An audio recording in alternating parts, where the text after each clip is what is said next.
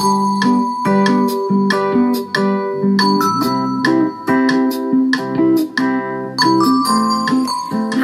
herzlich willkommen zu einem neuen Podcast von Vivolia. Schön, dass du eingeschaltet hast. Ich freue mich sehr, dass du dabei bist und dich mit mir heute äh, über das Thema mach es dir leicht, beziehungsweise nimm nicht den härtesten Weg, um das Ziel zu erreichen. Oder auch äh, mehr erreichen mit weniger Anstrengung.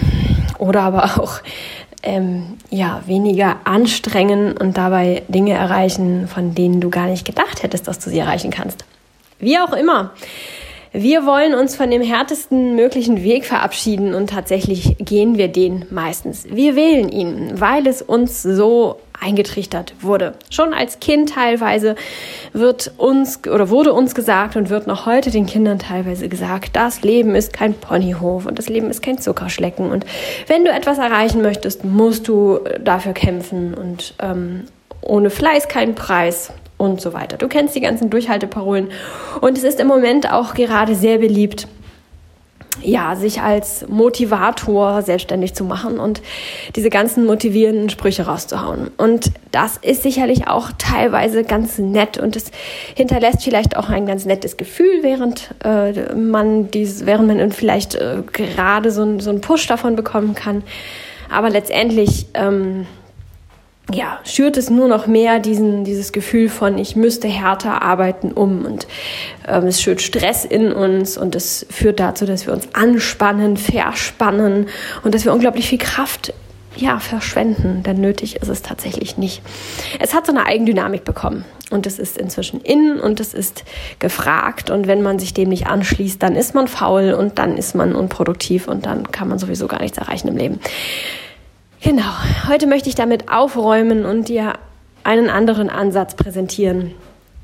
Ähm, ein bisschen zum Hintergrund, diesen Ansatz verfolge ich unbewusst, ohne dass ich irgendwie davon wusste, dass es da verschiedene Ansätze gibt, schon ähm, ja, letztendlich seit meiner Kindheit.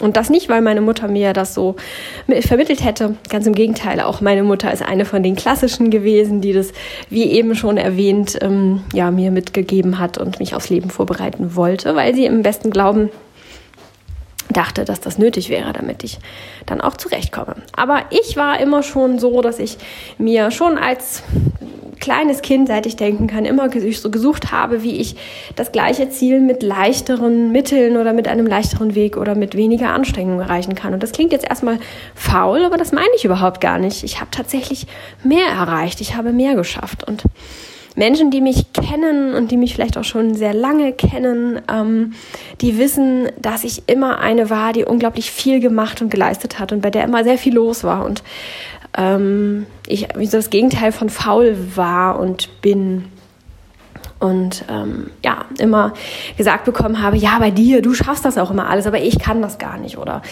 ähm, ja, es auf jeden Fall aufgefallen ist, dass ich immer sehr viel gemacht habe und sehr viel geschafft habe. Und es ähm, für viele Außenstehende immer so aussah, als wenn es mir so zugeflogen ist.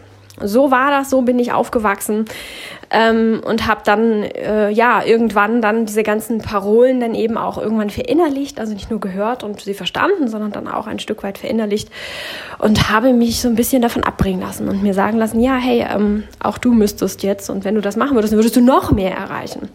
Es war aber der Gegenteil, das Gegenteil der Fall. Ich habe tatsächlich versucht, mich da anzupassen und habe härter gearbeitet, mehr gearbeitet. Ähm, mit gearbeitet meine ich jetzt nicht nur gearbeitet hier, wie wir das so kennen, Geld verdienen, äh, Job machen, sondern eben auch ähm, in Familie und Freundschaften und ähm, privaten Dingen und Hobbys und wo man sich nicht alles verbessern kann. All diese Dinge nenne ich jetzt mal als, äh, fasse ich jetzt mal als gearbeitet zusammen. Ja, also in allen Bereichen noch mehr gegeben und noch mehr Leistung und noch mehr und so. Ja, und was war das Ende vom Lied?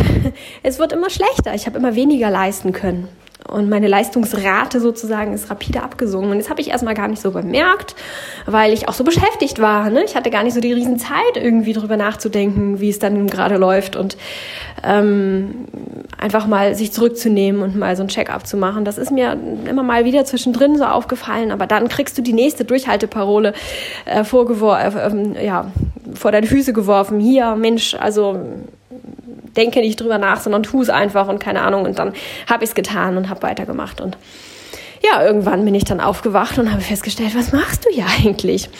Und ich habe das schon lange genug ähm, praktiziert, um mit äh, Sicherheit sagen zu können, es funktioniert nicht. Es funktioniert sicherlich für mich auf gar keinen Fall. Und habe dann ein bisschen resümiert und festgestellt, dass es auch für die meisten anderen Menschen nicht wirklich funktioniert. In der Vergangenheit nicht, als ich noch mein eigenes Konzept gelebt habe, ähm, habe ich gemerkt, dass Menschen, die ich anstecken konnte mit meiner Philosophie, dass sie eben mehr erreichen konnten, dass es ihnen besser ging, dass sie gleichzeitig gesünder waren, glücklicher waren und durchs Leben schweben konnten. Und auch Menschen, denen ich diese Philosophie immer mal phasenweise nahebringen konnte, weil sie dann irgendwann eben ja, durch ähm, alten Input oder auch durch Menschen, die immer noch äh, in ihrem Leben waren, die sie weiterhin mit diesem veralteten Input oder veraltet ist es ja gar nicht, aber mit diesem Durchhalte-Input versorgt haben, sie dann wieder rückfällig sozusagen geworden sind, was einfach auch, das erkläre ich gleich gerne nochmal ganz ähm, natürlich und physiologisch ist, dass man dahin wieder zurückfällt. Ähm, dass diese Menschen eben in den Phasen, in denen sie sich ähm, an diese an meine Philosophie angelehnt haben, ja, ähm, eine Leichtigkeit entwickelt haben und die Sachen gefluppt sind.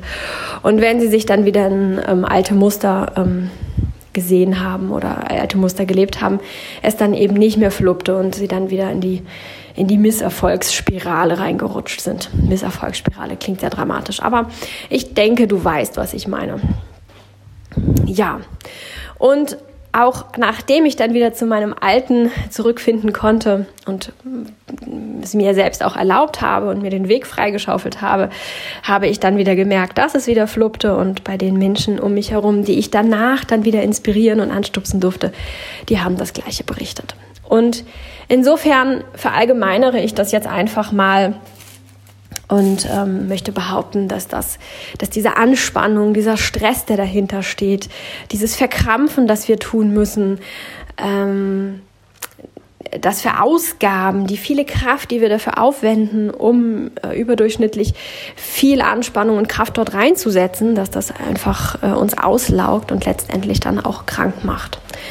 Burnout ist ja auch etwas, das daher kommt, dass wir uns ständig verausgaben. Und woher kommt denn das, wenn wir ständig gesagt bekommen, wir müssten besser werden, wir müssten härter arbeiten und ohne Fleiß kein Preis und was es nicht alles so gibt, ähm, dann äh, schürt es doch in uns, wir sind zwar gerade eigentlich erschöpft, aber wir müssen ja trotzdem weitermachen. Und die einen machen dann weiter und gehen über ihre Grenzen hinaus. Und die anderen, die bleiben vielleicht liegen und sagen, ich müsste jetzt weitermachen, aber ich bin so erschöpft, ich kann gerade gar nicht, bleiben dann vielleicht liegen, haben aber durchgehend ein schlechtes Gewissen, dass sie unglaublich stresst und sie sich gar nicht wirklich entspannen und erholen und regenerieren können.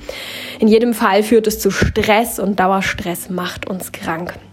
Stress. Ein gutes Stichwort, um zu erklären, warum man immer wieder in diese alten Muster zurückfällt wie gerade schon beschrieben, wenn man dann in seinem alten Umfeld ist und ähm, ja mit den Menschen zusammen ist oder womöglich auch noch die Menschen weiterhin abonniert hat, die solche Parolen ähm, verbreiten und also hier so abonniert, weiß ich nicht, YouTube oder Instagram oder was man da so abonnieren kann und vielleicht noch einen Kalender stehen hat, der jeden Tag, so ein Abreißkalender, der am jeden Tag so einen Spruch offeriert. Also wenn man in, in dem gewohnten Umfeld bleibt, dann ähm, ist die Rückfallquote nicht nur deswegen recht hoch, weil wir uns damit umgeben und weil der Input einfach von außen mehr ist als der kleine, zarte Input, den man vielleicht irgendwann mal bekommen hat oder den man in sich selbst drinne trägt, ähm, dass man mit weniger Anstrengung auch mehr erreichen kann sondern es ist auch eine ähm, chemische Sache, die in unserem Körper abläuft. Nämlich produzieren wir Endorphine, so eine Stressausschüttung und dann etwas zu erreichen, dann etwas abhaken zu können, einen,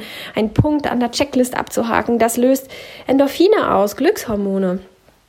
Und ähm, ja, wir wollen dann mehr. Das ist ähm, ja, in vielerlei Theorien ist das auch begründet. Es gibt es übers Essen, es gibt es übers Rauchen, es gibt verschiedene ähm, Mechanismen, wo genau das Gleiche greift. Wir wollen dann einfach mehr davon. Wir haben eine Checkbox, eine Checkbox abgehakt und fühlen uns gut. Wir haben einen Endorphinschub und fühlen uns super und wir wollen am liebsten gleich noch mehr. Und das ist dann so ein Flow, der auch häufig inzwischen missgedeutet wird. Häufig wird dieser Flow, das ist eigentlich nur so ein Endorphinschub, wird als Flow äh, verkauft. Ja, du musst den nutzen, du musst dann weitermachen und äh, geh da mit und solche Dinge.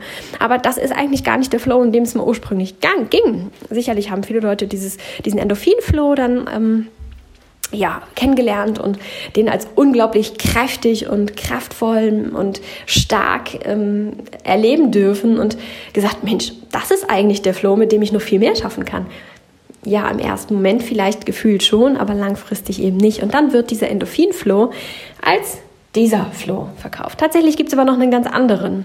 Aber den kannst du nur erleben, wenn du dich entspannst und wenn du mit Leichtigkeit durchs Leben gehst. Und eigentlich ist das der Flow, den wir verfolgen sollten und nicht den Endorphin-Flow.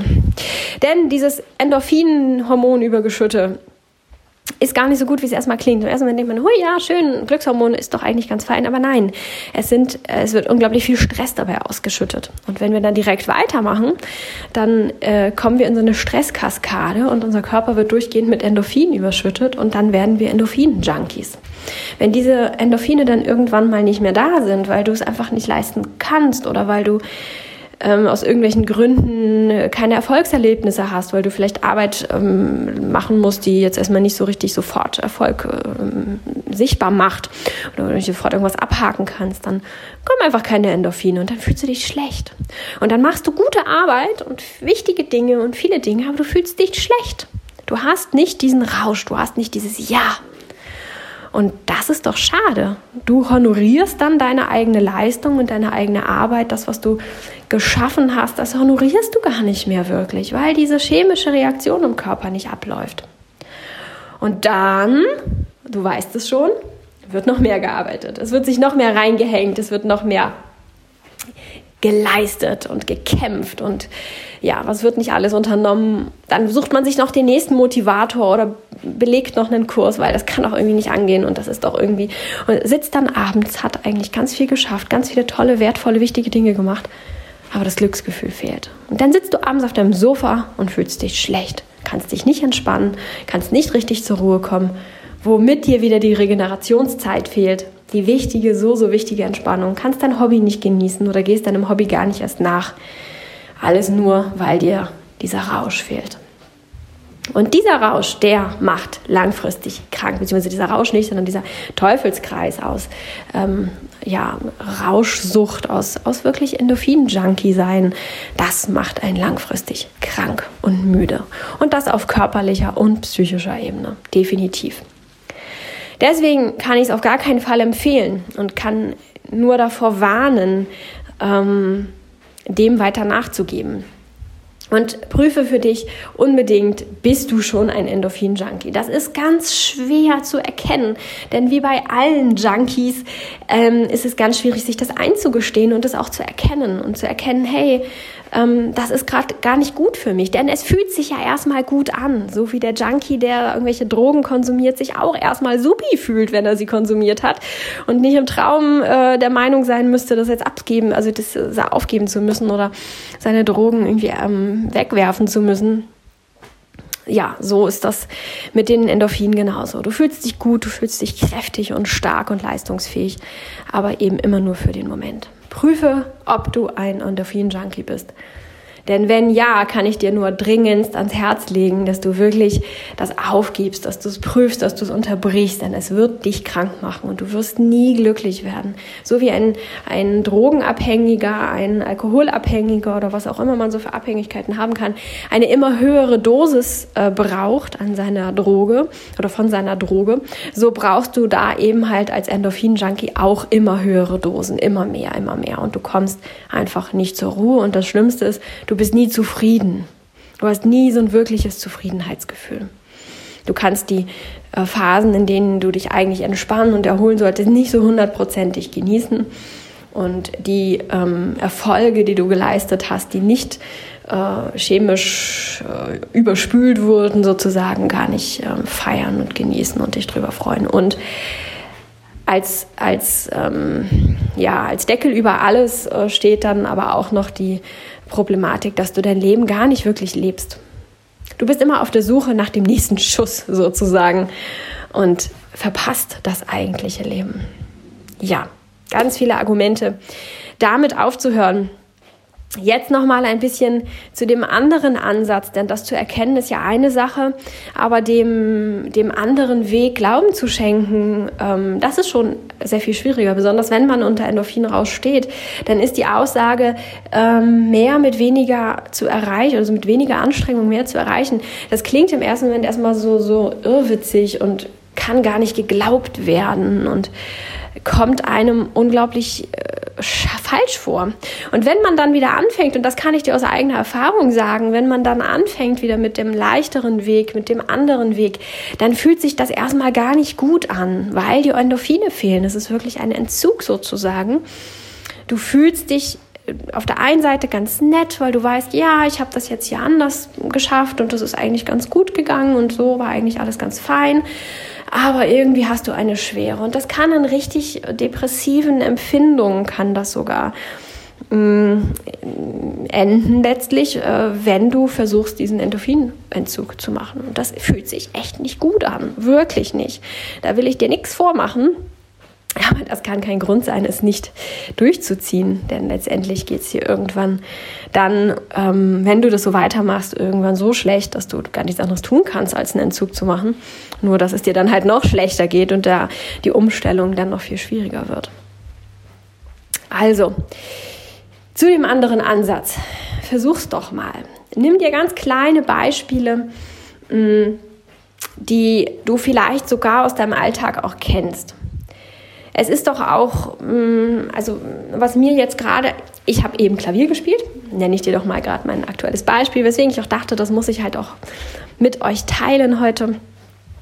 Ähm, ich habe mich gerade ans Klavier gesetzt und ähm, ja, übe gerade etwas Neues, ein, ein, ähm, etwas Neues, das ich da spielen möchte. Mm, und bei dieser einen Passage hakt es immer so ein bisschen. Ich weiß, wie es gehört und eigentlich ist es auch nicht wirklich schwierig oder sonst irgendwie, aber es geht mir nicht flüssig von der Hand. Ich muss da immer wieder ein bisschen gucken und das ist immer wieder so ein kleiner Anspannungsmoment und das finde ich schade, denn eigentlich möchte ich aufgehen im Klavierspiel, ich möchte mich darin verlieren, möchte dort ähm, ja abtauchen können, auftanken dadurch und ja mit all meinen Sinnen spielen und nicht drüber nachdenken müssen. Ah, ja, jetzt muss ich hier kurz mal aufpassen. Das finde ich hinderlich und unschön es soll ja ein Hobby sein, es soll Spaß machen, es soll mich glücklich machen. Und da habe ich gemerkt, dass dieser, dieser Moment ist nicht schlimm, ist nicht wild, aber ist nicht stimmig, ist nicht flüssig. Und dass ähm, die normale Herangehensweise wäre halt, ja, ist halt nicht immer schön, da ist auch mal was Schwieriges bei und jetzt äh, Augen zu und durch. Ne? So, dann ist das halt eine Sekunde hier, wo du da mal guckst, ähm, ist doch nicht so schlimm. Die, meine Philosophie sagt aber, nee, das muss ich mit weniger Anstrengung doch auch erreichen können. Und dann habe ich einfach mal rumprobiert und habe festgestellt, ach, wenn ich diesen Finger nehme statt dem anderen Finger da, dann, dann pappt das, äh, dann, dann passt das, dann fluppt das. Und ähm, habe das dann einmal versucht und es fluppt. Es ist keine Anspannung mehr da, kein Gucken, kein Aufpassen, nichts. Es fluppt einfach. Und das soll nochmal zeigen, ähm, ich bin da nicht faul gewesen. Ich habe jetzt nicht gesagt, boah, dann spiele ich das Stück eben nicht oder ich lasse das aus oder ich nehme da einfach was anderes und schummel mich da irgendwie durch, nehme da vielleicht eine andere Note und bastel mir das ein bisschen anders zurecht oder sowas. Nein, ich habe das Endziel erreicht aber dadurch, dass ich eine Kleinigkeit verändert habe, ich einen leichteren Weg nehme, weil am Ende ist es wurscht, ob ich den oder den Finger nehme, Hauptsache es ist flüssig spielbar, klingt gut und alles ist fein, ähm, habe ich das Ziel erreichen können. Mit viel weniger Anstrengung. Ich habe mir keine Ahnung, wie viel langes Üben ähm, erspart, um zu versuchen, es mir gangbar oder ähm, flüssig zu machen. Ich habe mir ganz viele unschöne Gefühle erspart, weil wenn ich das immer wieder üben muss und immer wieder feststelle, irgendwie passt das hier nicht und irgendwie so, hm, ist das doof, ähm, das macht einen ja auch nicht glücklich, ähm, Frust, Anstrengung. Ich habe mir so unglaublich viel erspart, indem ich einfach nur nach einem leichteren Weg geschaut habe. Und das Endziel ist das gleiche. Es ist sogar ein besseres Endziel, weil ich eben Zeit gespart habe und dadurch schneller mein Ziel erreicht habe und dadurch theoretisch schon wieder an dem nächsten Ziel arbeiten kann und deswegen letztendlich mehr erreicht habe. Aber das hat nichts mit Faulheit zu tun. Es geht nicht darum, die Füße ähm, hochzulegen und zu sagen, dann spiele ich es halt einfach nicht. Und so ist das auch mit kleineren Beispielen. Wir kennen das doch auch, wenn wir irgendwie ein Glas äh, mit irgendeiner Flüssigkeit drinne äh, balancieren. Und das ist relativ voll. So. Und solange wir unangespannt sind und sagen, ja, wenn ich jetzt hier kleckere, ist das nicht so schlimm, dann wische ich es halt auf, kleckern wir eigentlich auch nicht. Aber wenn wir angespannt sind, weil wir irgendwo zu Gast sind, wo da der, keine Ahnung, Seidenmoher irgendwas Teppich ist und wir auf gar keinen Fall kleckern dürfen, dann sieht die Sache schon anders aus. Dann sind wir viel angespannter und dann ist es eine unglaubliche Kraftanstrengung, dieses Glas zum Tisch zu bringen. Und das ist häufig sogar davon begleitet, dass man dann tatsächlich kleckert oder dass man vielleicht nochmal zurückgeht und sich noch einen Lappen holt und es drunter hält und trotzdem Angst hat, dass es dann neben dem Lappen vorbeischwappen könnte oder sonst irgendetwas. Und tatsächlich ist die Kleckerquote da auch viel höher, als wenn man einfach entspannt mit dem Glas dahin geht. Und das ist auch wieder ein gutes Beispiel, denn es geht nicht darum, das Glas einfach nicht dahin zu bringen, ähm, oder vielleicht zu sagen, ich laufe zweimal, weil ich sie nur halb so voll mache oder so etwas. Natürlich, beim Glas könnte man auch einfach einen Schluck abtrinken, aber es geht ja ums Prinzip. Es geht nicht darum, davon wegzukommen oder jemand anders das hintragen zu lassen, sondern es mit Leichtigkeit zu machen. Sich zu entspannen, zu gucken, kann ich meine Schulter ein bisschen lockerer machen, kann ich meinen Arm vielleicht ein bisschen anders anwinkeln, ähm, sich geistig frei zu machen und da völlig entspannt hinzugehen. Dann hat man unglaublich viel Kraft und Anstrengung und weiß ich nicht was an Stress gespart und hat das Glas da auch elegant hinbekommen. Diese Situation kennst du bestimmt. Und geh mal durch deinen Alltag und schau mal, wo du wirklich deutlich mehr Kraft aufwendest, viel mehr Einsatz leistest, als es eigentlich sein müsste. Und erinnere dich mal an Situationen aus deiner Kindheit, aus deiner Jugend, denn da findet man sehr viele dieser Situationen, wo man gemerkt hat, eigentlich war es bis jetzt immer alles ganz entspannt und wenn ich das jetzt aber mich hier immer mehr anstrenge, dann wird es irgendwie unentspannt.